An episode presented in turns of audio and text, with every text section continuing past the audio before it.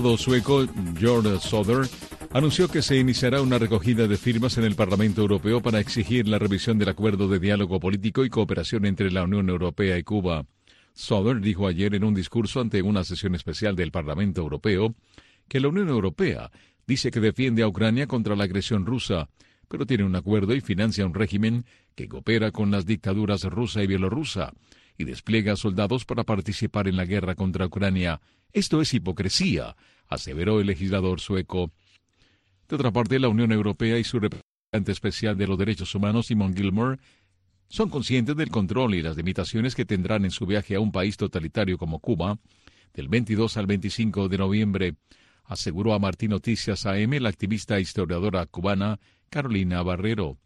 Además, Gilmore, quien recibió a Barrero en Bruselas, le aseguró que dentro de sus posibilidades intentará reunirse con la sociedad real en la isla para escuchar la realidad que vive. Eh, realistamente sabemos que el viaje del alto representante va a estar completamente eh, controlado por el régimen cubano. Él no va a poder tener todo el acceso que quisiera. Probablemente estaría en su disposición visitar las prisiones. Esto es algo que sabemos que muy probablemente el régimen lo negará. Eh, como también entrevistarse, conocer en primera persona a la sociedad civil, a los disidentes, sobre todo a los defensores de derechos humanos, a los familiares de los presos, a sabiendas de que estará eh, siempre eh, sometido a la aprobación de, la seguridad del Estado, de las fuerzas del régimen, que sabemos que muy probablemente escogerá muy bien con quién puede y con quién no puede eh, reunirse eh, Eamon Gilmore. Pero él me ha dicho que es consciente de estas limitaciones y que intentará, dentro de, de sus posibilidades, reunirse con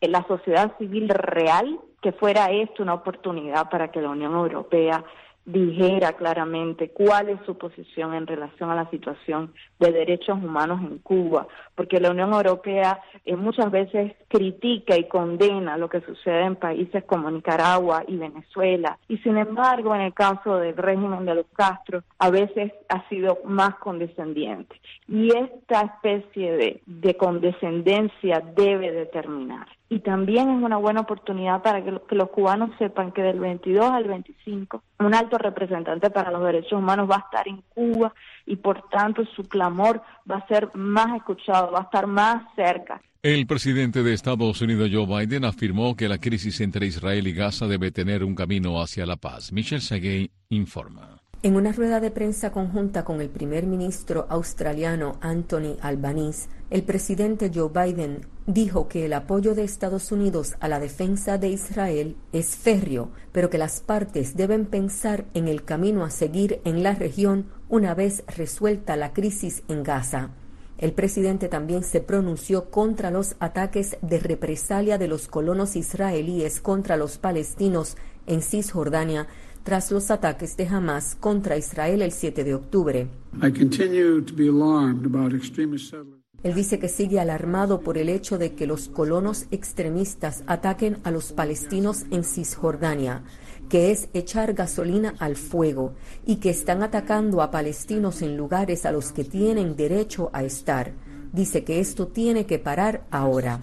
También dijo que estaba redoblando su compromiso de trabajar en una solución de dos estados para poner fin al conflicto palestino-israelí que ha durado décadas. El presidente comentó sobre las cifras que presentó el miércoles el Ministerio de Sanidad de Gaza, diciendo que no tenía ninguna idea de que los palestinos estuvieran diciendo la verdad sobre el número de muertos y que no confía en la cifra, aunque está seguro que han muerto inocentes. Un creciente coro de naciones está presionando a Israel para que haga una pausa humanitaria en sus ataques contra Hamas en Gaza. El gobierno estadounidense ha apoyado firmemente a Israel tras el ataque del 7 de octubre, al tiempo que ha advertido al país que debe hacer todo lo que esté a su alcance para proteger a los civiles.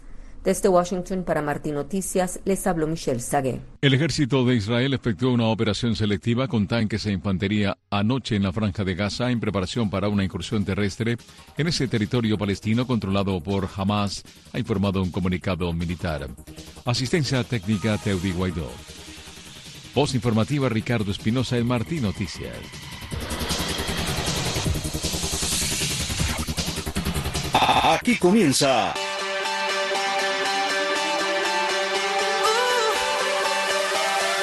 Café, Digital. Saludos y bienvenidos a Café Digital. Yo soy Ivette Pacheco. Desde aquí pretendemos contarte de primer oído las informaciones, tendencias y curiosidades más destacadas de la ciencia y las nuevas tecnologías. Apenas han pasado unas horas y ya estamos de vuelta en Café Digital.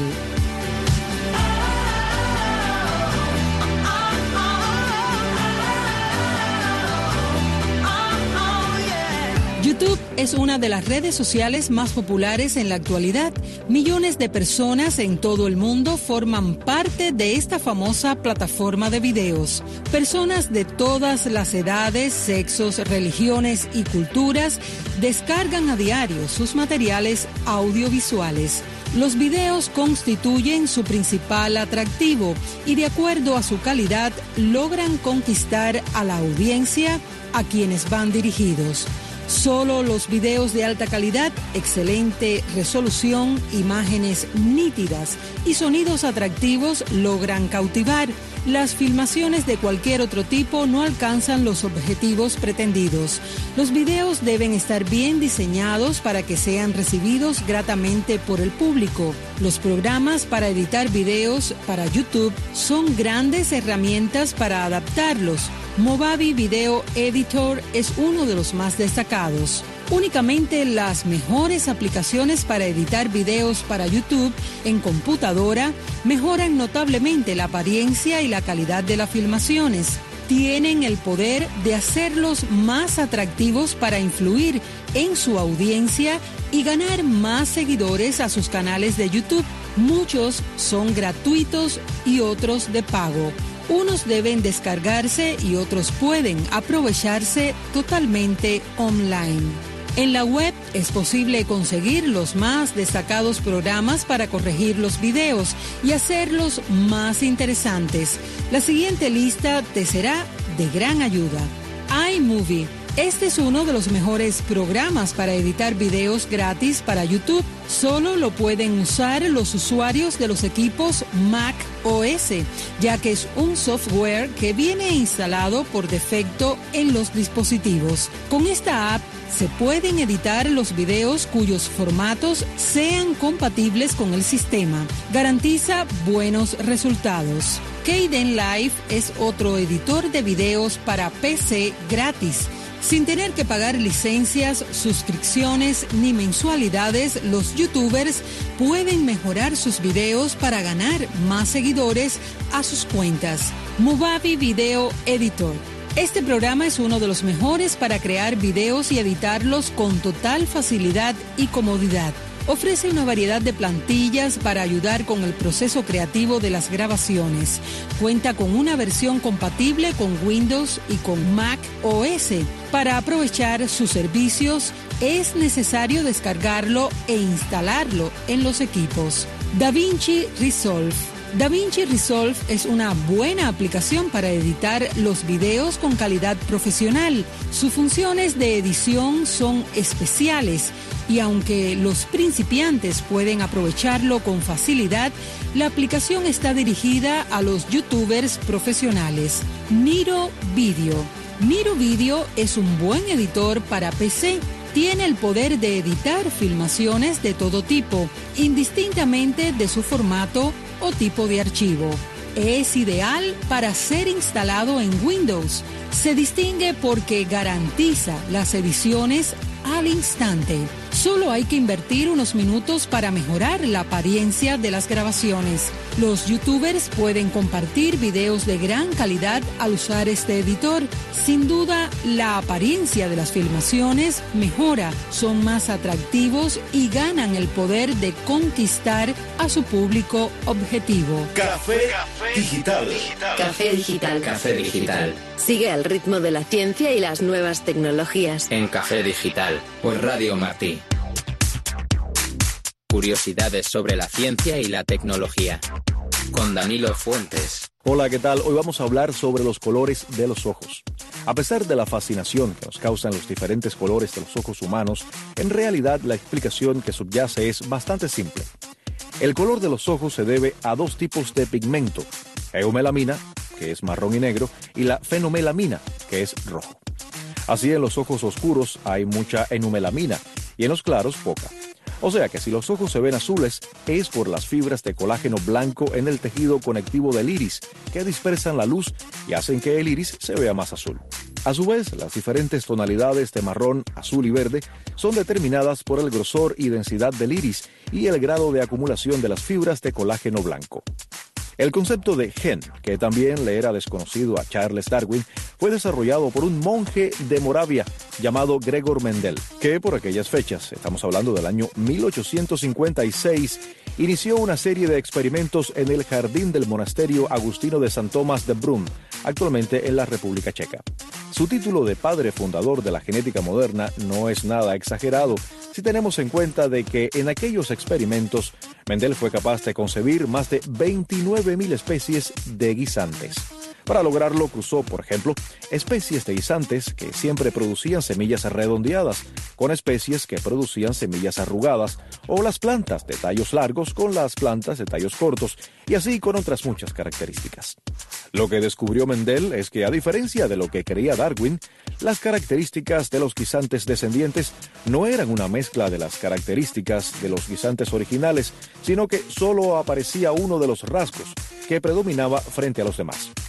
También descubrió que algunas características que no aparecían en una generación podrían aparecer en la siguiente. De este modo, Mendel concluyó que existían factores de emparejamiento dominantes y recesivos, lo que ahora conocemos como genes dominantes y genes recesivos. Pero ahora sabemos que las cosas son bastante más complicadas. Volvamos a los ojos.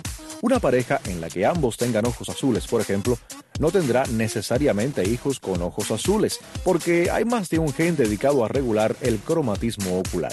El 75% depende de un gen llamado OCA2, responsable de controlar la cantidad de pigmento fabricada en el iris, amén de que la expresión de este gen depende de cambios en una única letra del ADN en tres regiones diferentes. Y hay otras regiones específicas para el color verde. Y en fin, que toda esta enorme complejidad da como resultado un ojo con diferentes texturas y matices al que simplificadamente llamamos ojos azules, ojos marrones, entre otros. Todas las personas de ojos azules en el planeta son descendientes de un único europeo que vivió hace unos 6.000 a 10.000 años y que fue el primero en desarrollar una mutación específica que da cuenta de la coloración del iris, ahora generalizada. Originalmente todos los seres humanos tenían los ojos marrones, aunque una variación genética de un gen llamado, como dijimos, OCA2, que cambió la cantidad de pigmento encontrado en diferentes individuos, dio lugar a los diferentes tonos de marrón. Sin embargo, el color azul responde a otro gen, el HERC2. La alteración de este gen hace que el otro gen, OCA2, que determina la cantidad de pigmento, se apague por decirlo así. Aunque la identidad del sujeto inicial sigue siendo un misterio, los restos de la primera persona de ojos azules datan de hace 7.000 años, un esqueleto que fue descubierto en España, un hombre que vivía en una cueva y que era de piel oscura. No conservamos sus ojos, obviamente, pero un análisis genético de sus huesos reveló que esta persona es, hasta la fecha, el humano con los ojos azules más primitivo de la historia. Ahora el 10% de la población tiene los ojos azules. Son relativamente frecuentes en Europa, habiendo zonas en los países nórdicos y del este en las que gran parte de la población tiene los ojos de este color. Solo un 3% de la población mundial tiene los ojos verdes. Y hasta aquí nuestra sección de curiosidades. Seguimos en Café Digital. Café Digital. Un desafío a tu imaginación. Café, Café Digital. Café Digital. Café Digital. Café Digital. Por Radio Martí. Mm, ah. from my point of view, you don't need to be sorry. From my point of view, it's another story. Leaving it go.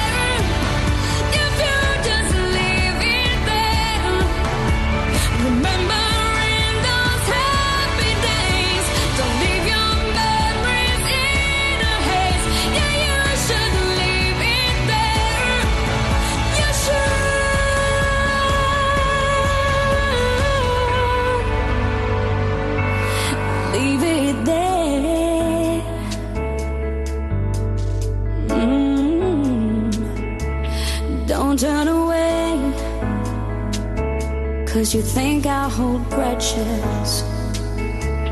Don't turn away, don't let anyone judge us. I forgive and forget.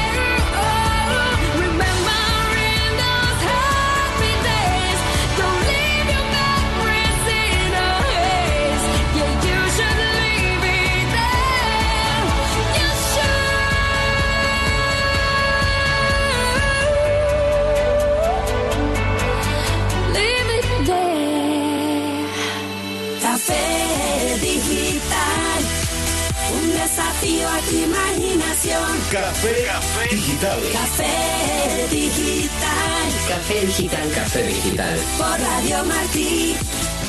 Café, digital.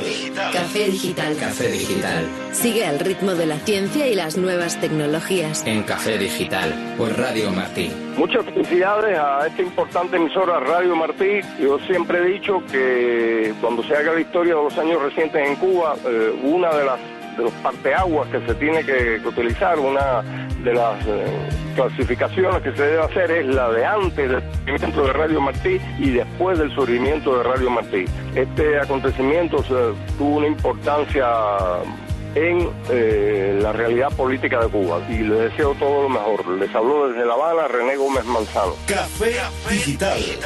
Cuando el frío se hace sentir, nuestro cuerpo tiene una respuesta automática e intrigante. Comenzamos a tiritar. Este fenómeno, que a menudo nos desconcierta, es en realidad un mecanismo de protección asombroso que nos ayuda a mantenernos cálidos en condiciones adversas. El tiritar es una respuesta fisiológica que ocurre como resultado de la contracción y relajación rítmica e involuntaria de nuestros músculos esqueléticos. Es una forma de termogénesis, un proceso mediante el cual generamos calor para mantener nuestra temperatura corporal interna. Cuando sentimos frío, nuestro organismo activa una serie de respuestas para protegernos del descenso de temperatura y evitar la hipotermia. El mecanismo detrás del tiritar está relacionado con nuestro sistema nervioso. Cuando los receptores de frío en nuestra piel detectan bajas temperaturas, envían señales al cerebro, específicamente a una región llamada hipotálamo, que actúa como el termostato del cuerpo. El hipotálamo desencadena entonces una respuesta para aumentar la producción de calor y mantener una temperatura interna adecuada. Una de las respuestas más notables es la activación de la contracción muscular. El tiritar involuntario es una forma de ejercicio muscular que genera calor a través de la fricción entre las fibras musculares en movimiento. Este proceso produce una liberación de energía que se convierte en calor, lo que ayuda a elevar la temperatura corporal y contrarrestar el efecto del frío. Además, el tiritar también estimula la producción de hormonas y neurotransmisores en nuestro cuerpo. La liberación de adrenalina aumenta el metabolismo, lo que a su vez contribuye a la generación de calor. Estas hormonas también promueven la vasoconstricción, lo que reduce el flujo sanguíneo hacia la periferia del cuerpo y conserva el calor en los órganos vitales. Es importante tener en cuenta que el tiritar es solo una respuesta temporal del cuerpo para enfrentar el frío. A medida que la temperatura ambiental disminuye aún más, nuestro cuerpo activa otras medidas de protección como la constricción de los vasos sanguíneos periféricos y la producción de grasa aislante para preservar el calor interno. Aunque el tiritar es una respuesta natural y beneficiosa, también puede ser un indicio de que estamos expuestos a temperaturas peligrosamente bajas. Si el tiritar persiste o se acompaña de otros síntomas de hipotermia, es importante buscar refugio y calentarse adecuadamente para evitar complicaciones graves. La próxima vez que sientas frío y tirite en tus músculos, recuerda que tu cuerpo está trabajando arduamente para protegerte y mantenerte cálido en este vasto mundo lleno de temperaturas extremas. Café Digital. Café Digital. Café Digital. Sigue al ritmo de la ciencia y las nuevas tecnologías. En Café Digital. Por Radio Martí. Recuerda visitarnos en facebook.com guion diagonal Martí Noticias. Allí encontrarás las últimas noticias de Cuba y el mundo sin censura. Pero cuando estés allí, no olvides darnos like y síguenos. De lunes a viernes.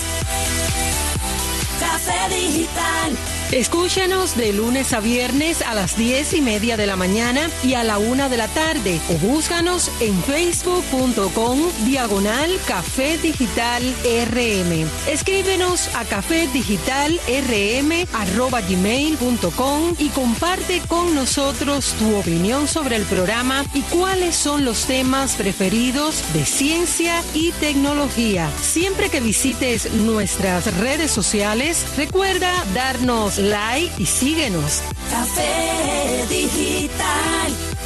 Un desafío a tu imaginación. Café Digital.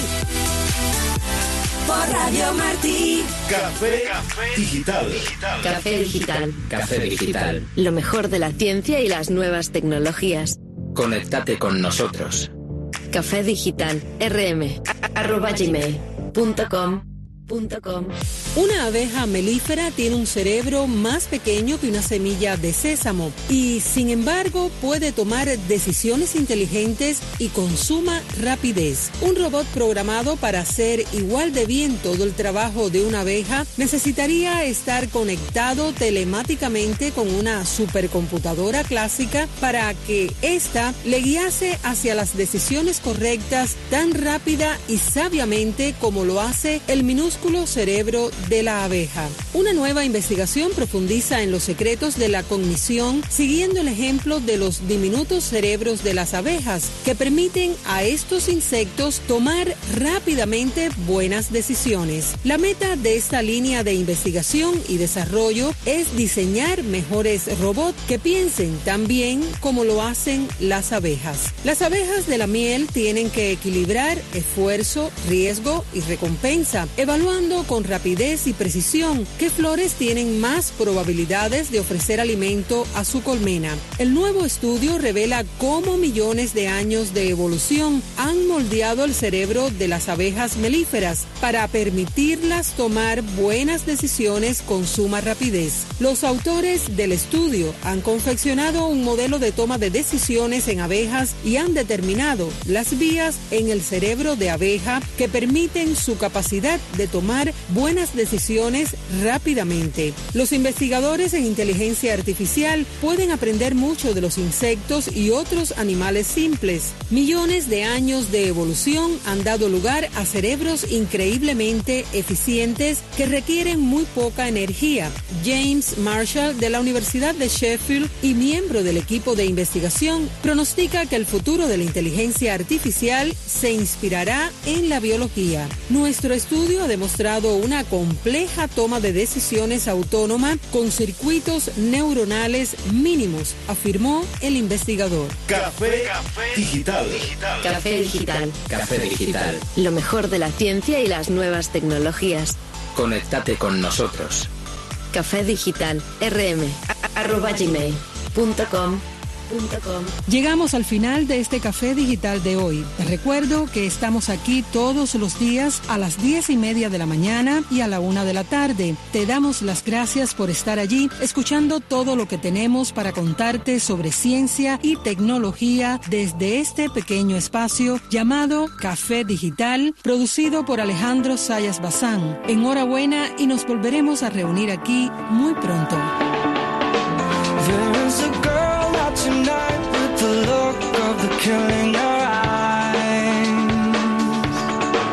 There's nothing safe when she feels like she feels, and her hunger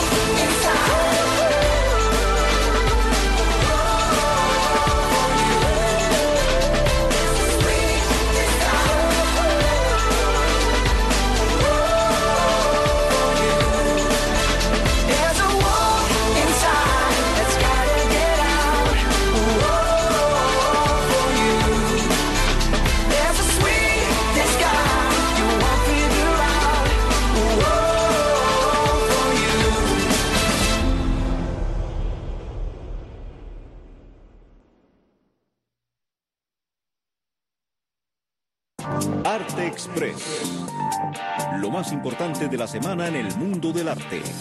Con Exilda Arjona. Te estoy invitando a escuchar Arte Express, una revista informativa cultural con noticias del mundo del arte. Exprésate con arte. Arte Express.